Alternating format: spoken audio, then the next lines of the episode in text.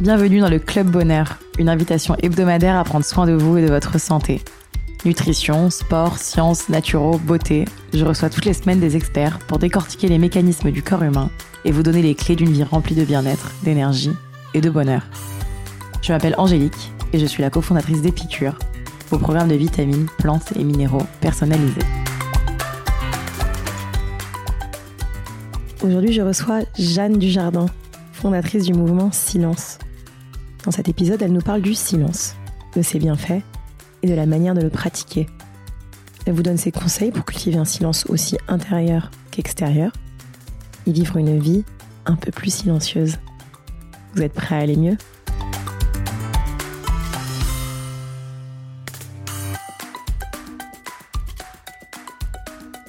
Salut Jeanne. Salut.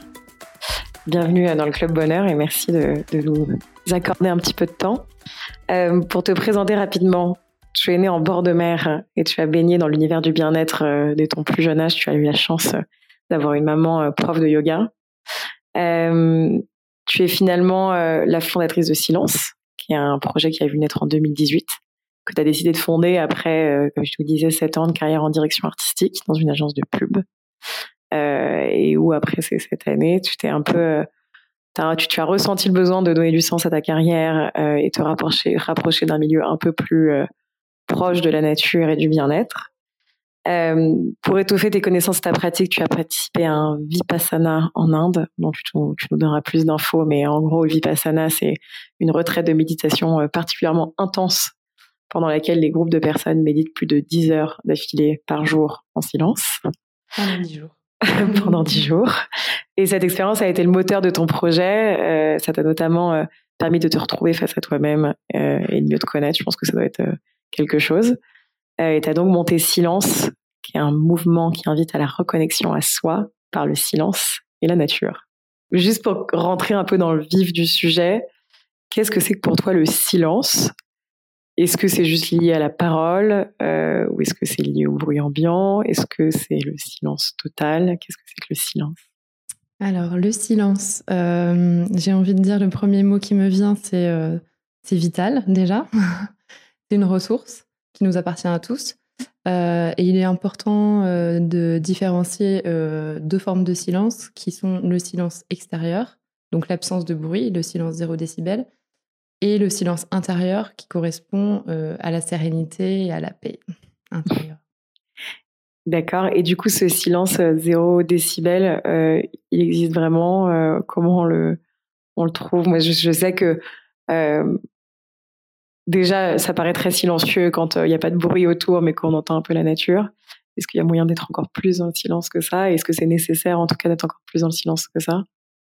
Alors, euh, dans les expériences qu'on propose avec Silence, en fait, on vient euh, se mettre en retrait euh, du bruit, de la pollution sonore.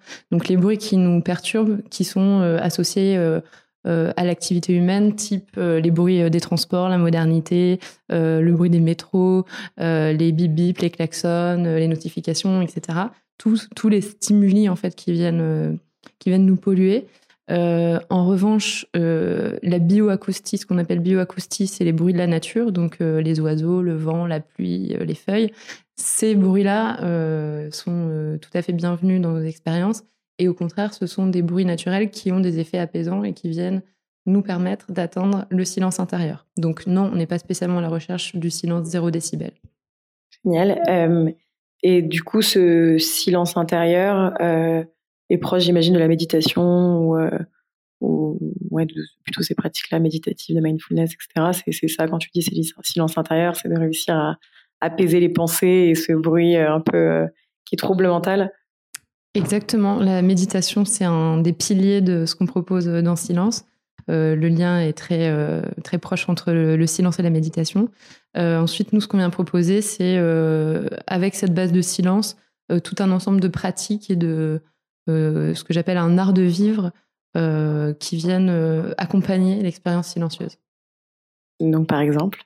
Par exemple, on pratique. Alors déjà en base, on a la déconnexion digitale, qui est un des premiers, des premiers outils qu'on préconise pour, pour rentrer dans ce silence. donc l'absence de parole, bien évidemment, vous l'avez compris par le nom du mouvement.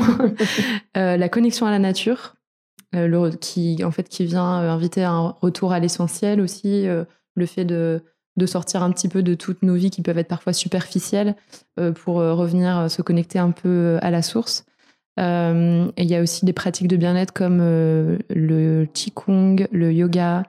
on fait des marches en silence dans la nature. on propose aussi des massages.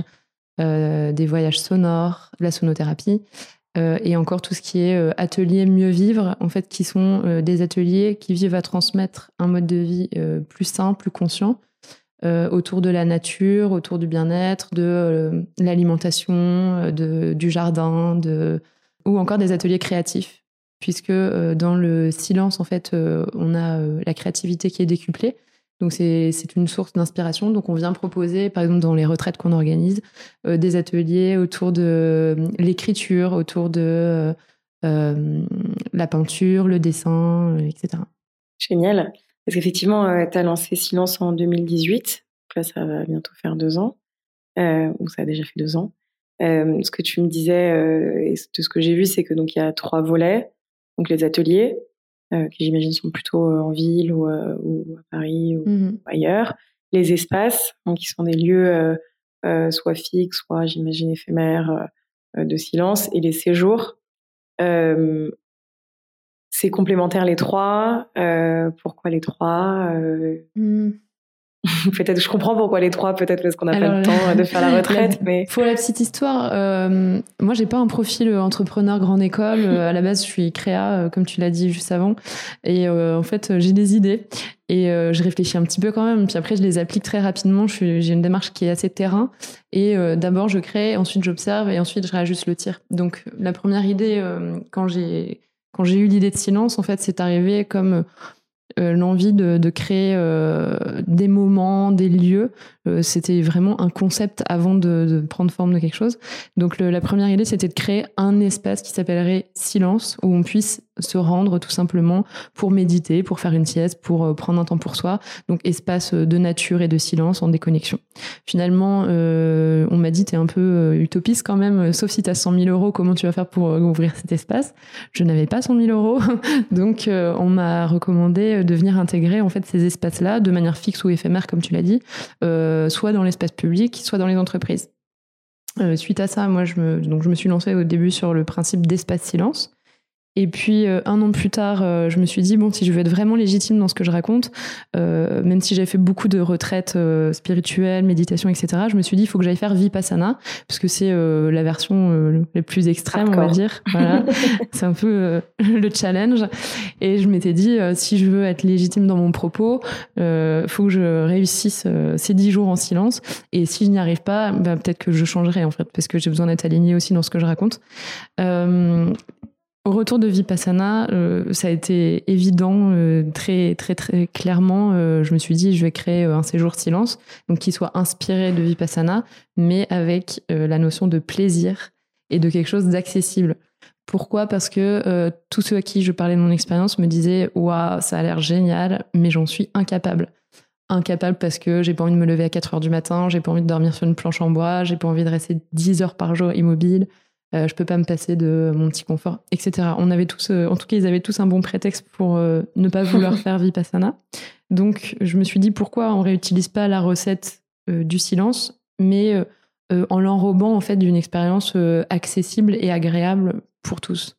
Toujours dans cette idée en fait de venir redonner la place au silence. Donc, je me suis dit pourquoi ça devrait être quelque chose de militaire? Et j'ai créé euh, donc au printemps 2019, euh, le premier séjour silence. Et qui est du coup un séjour sur euh, combien de jours? Il y a différents formats, la moyenne c'est 3 à 4 jours. Mais d'ici l'année prochaine, on va rallonger à la demande de, nos silencieux qui ont envie de, que ça dure plus longtemps. En fait, j'ai prévu des séjours sur 5 à 6 jours. Génial. Et je pense qu'on va beaucoup parler du Vipassana dans ces prochains mois, parce qu'on en parlait tout à l'heure, mais effectivement Emmanuel Carrère qui vient de sortir un livre qui s'appelle Yoga euh, sur le Vipassana. Euh, donc j'imagine pas que sur le Vipassana, mais bon sur euh, cette mmh. spiritualité du yoga et, la méditation et le silence, etc. Euh, Est-ce que tu ressens toi que euh, les gens sont de plus en plus à la recherche de ça? Euh, Et si oui, si on n'a pas forcément les moyens de se faire une retraite, un week-end, etc. comment est-ce que déjà dans son quotidien, on peut cultiver le, silence? J'aime bien que tu parles de cultiver, c'est vraiment un terme que j'emploie aussi pas mal. puisque l'idée, plutôt la mission de silence, c'est de venir planter des graines en fait. justement, c'est pas juste l'intérêt de, de, venir passer un bon week-end, euh, passer un bon moment. L'idée, c'est en fait de, transmettre euh, cette culture du silence pour que ça puisse être appliqué euh, au quotidien une fois que les gens sont chez eux. Au-delà des séjours, il y a les ateliers silence qui sont proposés où, pareil, on vient transmettre en fait ce, cette philosophie. Pour, pour que chacun puisse le réutiliser au quotidien de manière facile. Euh, donc même si l'expérience est beaucoup plus courte, je dirais que c'est un avant-goût des séjours silence parce qu'en vérité c'est quand on prolonge le temps, quand on est 45 heures en silence, là on ressent des effets euh, assez fous. Euh, mais, mais sinon, moi je suis toujours en train de partager en fait des tips justement pour intégrer le silence au quotidien euh, j'en ai, euh, j'en ai à l'appel. Euh, je, peux vous en partager quelques-uns si tu veux. Mais voilà, il y a différents supports aussi. J'essaie de transmettre. Il y a la newsletter du silence qui apparaît plusieurs fois par mois et aussi via les réseaux sociaux. tout ce qu'on partage, c'est aussi pour accompagner les gens justement dans cette culture du silence, presque comme une pratique quotidienne, pas dire une hygiène de vie. Et du coup, si on veut démarrer, je pense que le confinement a pas mal aidé, a été un peu une parenthèse aussi silencieuse. Euh, je sais que pour ma part, euh, j'habite en ville, euh, pourtant j'ai pas grandi en ville. je me suis confinée pas en ville et du coup c'est vrai qu'on a eu ces temps à jardiner en silence, à lire en silence, à marcher quand on avait le droit de sortir une heure par jour. et c'est vrai que de temps en temps c'est marrant parce qu'on j'ai l'impression qu'on ne peut pas marcher en silence. Donc maintenant faut marcher avec un podcast, faut marcher avec de la musique. Quand elle m'a l'air de dire je vais marcher en rien, c'est vrai qu'on a un peu perdu cette habitude-là de de pas faire les choses avec du bruit. Euh, donc je pense que déjà euh, le confinement a dû aider aussi un petit peu à ça, à revouloir cette parenthèse de silence. Et je pense que d'ailleurs pour beaucoup, euh, pour en avoir beaucoup parlé, ce qui a été dur dans le déconfinement pour ceux qui n'ont pas été confinés à Paris, mais même pour ceux confinés à Paris, c'était le retour au bruit, au bruit, au bruit quoi, vraiment au bruit, qui je pense a été fatigant même physiquement pour les gens si je veux démarrer un peu à, vivre plus silencieusement, je me dis tu as des tips à l'appel. Euh, quel moment de la journée, combien de temps est-ce que tu préconises, comment faire quand on habite en ville et que même à la maison c'est bruyant, euh, comment entre guillemets un peu s'isoler. Euh, voilà, si tu as quelques conseils pour, pour démarrer un peu cette pratique silencieuse, notamment pour des gens qui ont peur de silence, et ça fait longtemps qu'ils ne l'ont pas vécu. C'est vrai que ça fait peur à plusieurs. Je dirais que oui, le confinement a été une prise de conscience pour beaucoup. Là où, avant le confinement, le, mouvement silence était plutôt quelque chose qui allait interpeller les gens. Aujourd'hui, on va dire que ça, il y, a un vrai besoin et il y a un vrai engagement. Je le ressens beaucoup par rapport au succès de, tout ce qu'on propose en fait et à l'écoute que j'ai que je n'avais pas forcément avant. Donc, euh, en effet, ça, ça, a été, euh, ouais, je pense, euh, un vrai déclic pour certains. alors, pour intégrer le silence au quotidien, alors j'ai plein d'idées qui me viennent. Attends, j'essaie de faire un tri. Déjà, bah, la déconnexion digitale. Clairement, je pense que c'est quelque chose qui, qui, qui doit faire partie de notre hygiène. je pense tout de suite, surtout aux enfants, malheureusement, qui sont hyper connectés plus que nous, puisque nous, euh, euh, on a connu euh, les, écrans, Internet et tout ça un peu plus tard, mais, mais on est quand même très connectés, très collés à nos écrans. Moi, ça me désespère quand je vois dans la rue, dans, dans, le métro, tout le monde est devant son écran, on ne se regarde même plus. Personne ne prend le temps de lever les yeux, de regarder l'architecture. On a de la chance à Paris, c'est magnifique, ou même de regarder le ciel où qu'on soit. Euh, donc vraiment, je pense euh, lâcher les écrans, euh, s'obliger à, quand on se réveille le matin, ne pas se jeter sur son téléphone, parce que c'est le cas pour beaucoup, et tout de suite on rentre dans l'action. je vais lire mes mails, je vais regarder. on reçoit une vague d'informations qui nous disperse. Alors que le matin, il faudrait plutôt prendre son temps, penser à ses rêves, se laisser flotter, poser une intention pour la journée. Enfin, il y a mille choses à faire avant de, subir euh, euh, le, le, jet que nous impose notre téléphone. Donc, euh, je pense aussi que le soir, quand on rentre chez nous, on pourrait éteindre nos téléphones. Moi, je le fais très régulièrement. euh, pour euh, prendre le temps de faire d'autres choses parce qu'on a déjà passé la journée avec euh, le travail, le GPS, avec les téléphones et les, ordinateurs. Donc ça, c'est un vrai point, je pense, ouais, s'intégrer vraiment des deux heures sans mon téléphone. Moi, je fais souvent aussi un week-end ou plusieurs jours carrément des connexions digitales. Bon, on prend les précautions avant, tu te mets un message automatique sur la boîte mail ou sur ton répondeur et franchement, ça fait un bien fou, une sensation de liberté incroyable. Euh, comme on l'a dit avant, euh, dans Silence, euh, on parle bien évidemment de la méditation. Donc l'usage, la pratique de la méditation au quotidien. Ça, c'est un tips que je recommande à tout le monde. ça a des milliers d'effets bienfaiteurs et ça peut vraiment changer la vie. On peut en parler rapidement, ça rend plus concentré, ça développe l'attention, l'écoute, on est plus calme, on est euh, plus à l'écoute de soi, plus à l'écoute des autres, euh, et ça développe aussi la créativité, euh, la mémoire, ça facilite l'endormissement, donc meilleur sommeil, donc meilleure énergie. Enfin voilà, c'est tout un cercle vertueux auquel invite le silence et la méditation. Donc voilà, se permettre de prendre des temps pour, pour être en silence, ça c'est vraiment, je dirais que il y a aussi l'idée de ralentir le rythme et de, s'autoriser la lenteur, voire le fait de ne rien faire, de se laisser flâner par moments parce que on est euh, dans une société qui nous demande de faire beaucoup de choses, de faire très vite et de faire très bien si possible. Et parfois, euh, on sait, on sait plus. Donc, euh, tu disais qu'on n'arrive même plus à marcher sans écouter de la musique ou, ou, ou, téléphoner en même temps. Alors que être en pleine conscience dans, dans l'instant, quand on mange par exemple, quand on marche dans la rue, quand on fait du vélo, on peut ne faire que ça en fait euh, et arrêter de vouloir euh, être Shiva parce que ça rend fou en fait. Euh, puis il y a beaucoup de, gens qui sont savent plus où donner de la tête et au final on se rend même plus compte de ce qu'on est en train de faire. Par exemple, dans les expériences qu'on propose, on, fait des repas en pleine conscience on apprend à ne rien faire d'autre que d'être conscient de ce qu'on est en train de faire, de manger, d'apprécier les aliments, de prendre son temps, de et ça n'a pas du tout les mêmes effets euh, sur, euh, sur le corps, sur l'esprit. C'est hyper calmant.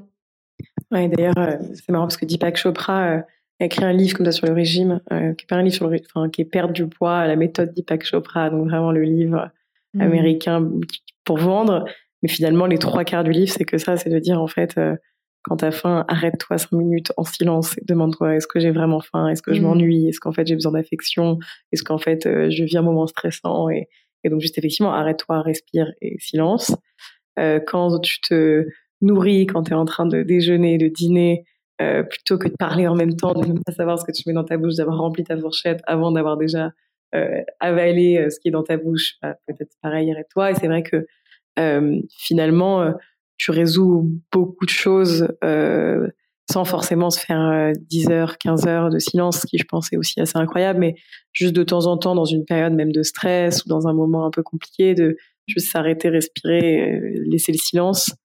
Euh, je pense que c'est intéressant. Et moi, il y avait autre chose que je trouve intéressant dans le silence intérieur, euh, c'est que très souvent, quand on a des conversations avec des gens, euh, on pense à ce qu'on va dire sans écouter la personne. En fait de se faire ce travail là de, bah, du coup qui est pas du silence mais d'écoute mais qui est proche du silence de d'écouter euh, change beaucoup les choses. Mais c'est vrai qu'on n'a pas du tout l'habitude. Euh, je pense que c'est quelque chose qui est plus oriental.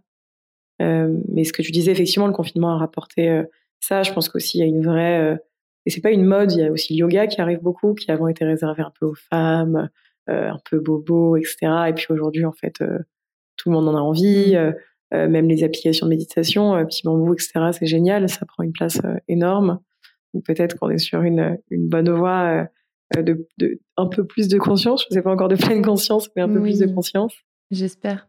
Comme tu dis, tu parles d'écoute, c'est marrant. Bien sûr, le, le silence et l'écoute vont font la paire puisque en étant dans, plus dans le silence, on est plus à l'écoute de soi, on est plus à l'écoute des autres on est plus à l'écoute de la nature. Et donc tout ça, ça, implique euh, des meilleures euh, relations aussi euh, avec soi-même, avec les autres avec la nature. Donc très intéressant. Et puis par rapport à, au fait que tu évoques la respiration, c'est marrant, j'avais, je m'étais prise une, petite note ce matin.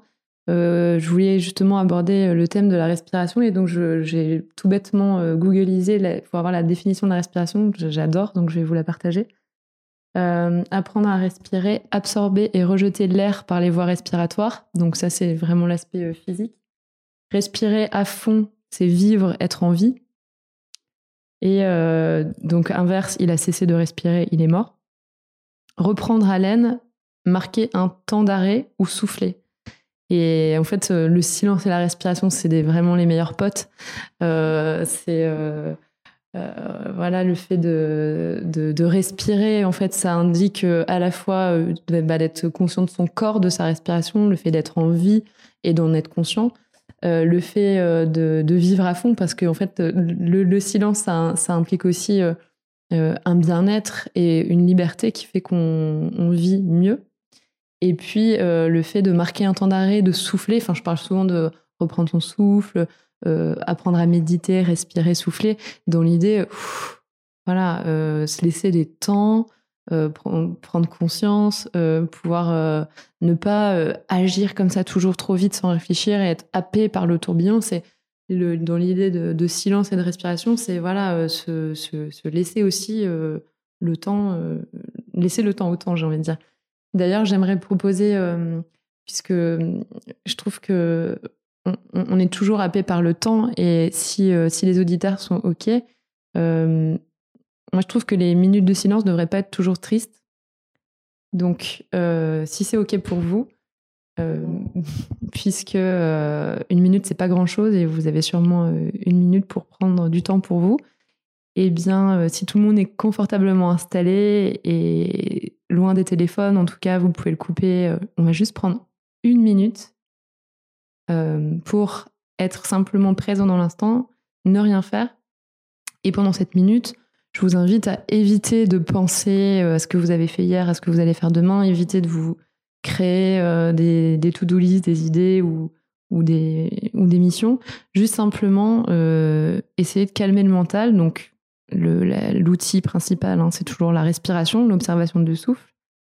Et ensemble, on va s'accorder une minute de silence heureuse. C'est parti pour une minute.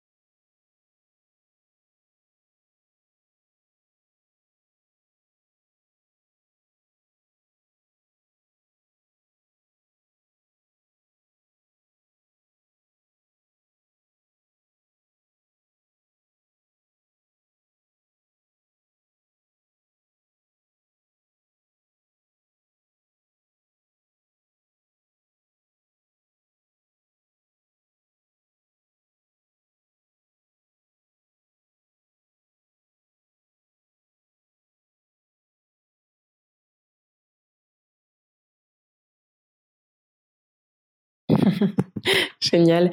Euh, c'est vrai que je trouve que juste une minute déjà, on ressent déjà euh, un calme et, des bienfaits. Et, je pense que on prend même jamais cette minute-là euh, dans une journée. Est-ce que tu peux juste essayer de me transmettre un tout petit peu, de me raconter, même si je pense que c'est un, un, secret partagé avec tous les gens qui ont pratiqué, mais ce qu'on ressent dans un vipassana ou dans même une, une, retraite comme tu organises de, de 3-4 jours, euh, au bout de vraiment euh, de nombreuses heures de silence La première chose, j'ai l'impression que j'ai envie de dire Vipassana, c'est partir à l'aventure à l'intérieur de soi. C'est vraiment une, une, une, redécouverte de soi-même, une reconnexion à soi. Euh, le fait de n'avoir plus aucune distraction extérieure, on vient euh, comme si on se retrouvait euh, tout nu face à soi-même. donc il y a cette idée ouais, d'exploration de soi. ensuite, ça peut du coup être la source de, de, de remontée de choses qu'on a voulu enfouir. Donc je pense qu'on a tous des petites choses qu'on met sous le tapis au quotidien parce qu'on n'a pas le temps, parce qu'on préfère euh, aller sortir, regarder un film ou autre. Et là, le fait d'être euh, vraiment face à tout ça, euh, il y a aussi une prise de conscience de, de nous, de notre vie. et qui peut d'abord être un peu houleuse puisque ça peut ça peut amener aussi des émotions fortes. Et en restant dans le silence, on atteint aussi les dénouements de ces situations-là, qui peuvent être des petits problèmes qu'on traîne, qui peuvent être des sujets qu'on n'essaie pas révoquer, par exemple des liens qui sont un peu abîmés avec certaines personnes, ou des deuils qu'on n'a pas fait, des ruptures qu'on traîne, voilà. Tout ce genre de petites choses qui viennent comme si c'était un peu nettoyé par le silence. Euh, donc oui, je parle de dénouement euh, qui peuvent opérer. Ensuite, euh, il y a une idée de clarification des pensées aussi. pareil, le fait de prendre du recul, de lâcher prise. Il y a un côté dédramatisant aussi de notre condition humaine face à l'immensité de ce silence. dédramatisation aussi des petites broutilles du quotidien qui nous encombrent et parfois on en fait une montagne. Et en fait là, voilà, ça, ça, désamorce un peu toutes ces petites bombes. Euh, il y a beaucoup d'inspirations aussi qui naissent dans le silence, donc euh, la créativité. Euh, les rêves sont décuplés aussi, donc beaucoup plus de, liens avec l'intuition, avec l'inconscient. Ouais, je dirais que ça donne une nouvelle perception de la vie. Et puis, il y a un effet très reposant aussi. Ça, c'est vraiment ce qui ressort chez, chez nos silencieux qui viennent pour beaucoup parce qu'ils sont épuisés en fait. Euh, euh, qui, souvent c'est des actifs parisiens qui, vivent à 1000 à l'heure et qui viennent pour, souffler. Donc, euh, ils, ressentent vraiment le repos. Et puis, ouais, Vipassana, ça veut dire voir les choses telles qu'elles sont réellement. Donc, donc il y a aussi cette idée de, conscience et de vision qui est plus claire en fait. Génial. Et je sais que pour beaucoup, la, méditation et ces retraites de silence sont assez intimidantes parce que on n'arrive pas à tenir plus que trois respirations sans penser à quelque chose. C'est des expériences qui sont euh, faisables euh, et adaptées euh, aux personnes pas forcément méditant au quotidien depuis des années. J'ai la chance d'avoir une maman prof de yoga qui pratique ça depuis longtemps. Je veux dire, c'est accessible. J'imagine le vipassana moins, et tes expériences sont accessibles mmh. au plus grand nombre. Ouais, l'idée c'est vraiment que ce soit accessible au plus grand nombre. Je parle d'un d'une démarche euh, universelle et démocratique justement de, de ces pratiques. Parce qu'en effet euh, on pense méditation tout de suite on pense euh, à rester immobile pendant des heures on, pense aux sages indiens. Là l'idée c'est vraiment de plutôt de s'intégrer dans dans la culture contemporaine et de pouvoir proposer des expériences qui soient accessibles à tous sans avoir de prérequis de, de méditation ou de ou de pratique. Voilà c'est vraiment de de, redonner cet accès-là, en fait, euh, peu importe euh, qui on est, peu importe l'âge. Merci beaucoup. je ne sais pas si tu veux rajouter quelque chose sur ce sujet-là. Non, on peut passer à notre petit format de questions-réponses rapide qui s'appelle le quiz tonique, mais qu'on va faire quand même en pleine conscience. si tu avais un livre à nous conseiller euh, je peux en dire plusieurs? Tu peux en dire plusieurs. Euh, je dirais que ma Bible, dont je l'ai lu euh, très jeune, Les Accords Toltec de Don Miguel Ruiz, qui devrait, je pense, être sur l'étape de chevet de beaucoup, beaucoup de gens, comme ça tout irait mieux dans nos vies. Euh, j'ai envie de citer euh, Haruki Murakami, qui est un auteur euh, japonais. Donc pour le coup, c'est pas un développement personnel, c'est vraiment euh, fiction. Mais ça m'a accompagné aussi depuis longtemps, longtemps dans, la rêverie, dans, la magie de la vie. Et j'ai envie de parler de, des Antisèches du bonheur de Jonathan Lehman, qui est une, très belle inspiration pour intégrer le bonheur dans son quotidien. Euh, je vais euh, citer une des phrases qui est issue de son livre et que j'aime bien lui piquer. Euh, ne chasse pas tes pensées avec violence, apprends-leur plutôt la danse. c'est un proverbe indien que j'ai trouvé dans son livre et, je trouve ça ça correspond très bien avec ce qu'on propose. c'est assez joli. Je pense qu'on va pouvoir tous le noter au-dessus du bureau. Un endroit où particulièrement pratiquer le silence. J'ai envie de dire en soi, parce que euh, une fois qu'on a fait du silence son allié, en fait, on peut s'y reconnecter euh, où qu'on soit. Euh, donc c'est vraiment, ouais, c'est un compagnon qui fait partie de nous, qui auquel on peut faire appel à tout moment. Donc même qu'on soit en, pleine ville ou, ou au calme, donc je dirais en soi. Après, si on parle plutôt d'adresse, de recommandations sympas, ça peut être étonnant, mais je vais parler du sonarium Espace Anahata. parce que oui, dans le, silence ne va pas sans le son. Enfin, c'est aussi deux choses qui sont interdépendantes. donc, c'est un, espace qui se trouve dans le 10e arrondissement, euh, on est partenaire euh, Anahata et, Silence, bien sûr. Euh, on va prévoir d'ailleurs des événements là-bas, puisque la sonothérapie fait aussi partie du programme de nos activités. Et c'est un lieu vraiment qui correspond bien avec mon terme de moment suspendu. Génial. Un son silencieux. Le souffle. Et une activité que tu conseilles pour déconnecter? Autre que la méditation euh, J'ai envie de dire flotter ou flâner. Là, ça me vient comme ça. Euh, je pense surtout euh, aux premières minutes après le réveil, qui sont pour moi les plus précieuses de la journée, où voilà, il y a ce moment de flottement où j'aime bien vraiment ne rien faire et être garder les yeux fermés, même si je suis réveillée, rester immobile et sans rentrer dans la méditation, vraiment juste d'observer ma nuit, d'essayer de me rappeler de mes rêves, euh, d'y voir peut-être des messages si je peux. Voilà, c'est ce, flottement, cette flânerie. Euh, et est-ce que tu as un dernier conseil euh, à donner à nos auditeurs? Réapprendre à respirer. Génial. si on souhaite te retrouver, donc j'imagine qu'il y a le compte Instagram et le site de Silence. Silence Expérience en un mot pour les réseaux sociaux, Facebook, Instagram. Et sinon, le site internet silenceexpérience.com. Génial, donc on peut tout retrouver dessus. Il y a beaucoup, j'imagine, d'ateliers et d'événements euh, prévus.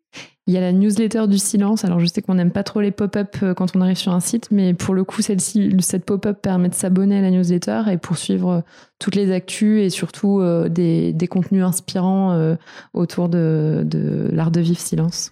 Génial. Et ben merci infiniment pour ces précieux conseils. Merci à toi. Pour cette minute de silence, très agréable. Je te souhaite une très bonne journée. Toi aussi, bonne journée. Si vous sortez reboosté, remotivé, réénergisé par cette conversation, n'oubliez pas de partager l'épisode, mais surtout nous laisser 5 étoiles et un commentaire sur l'application Apple Podcast. Pour plus de contenu sur le bien-être et un récap de l'épisode, rendez-vous sur epicure.com et si vous avez des questions à poser à nos invités, on se retrouve sur notre compte Instagram, épicure. À la semaine prochaine!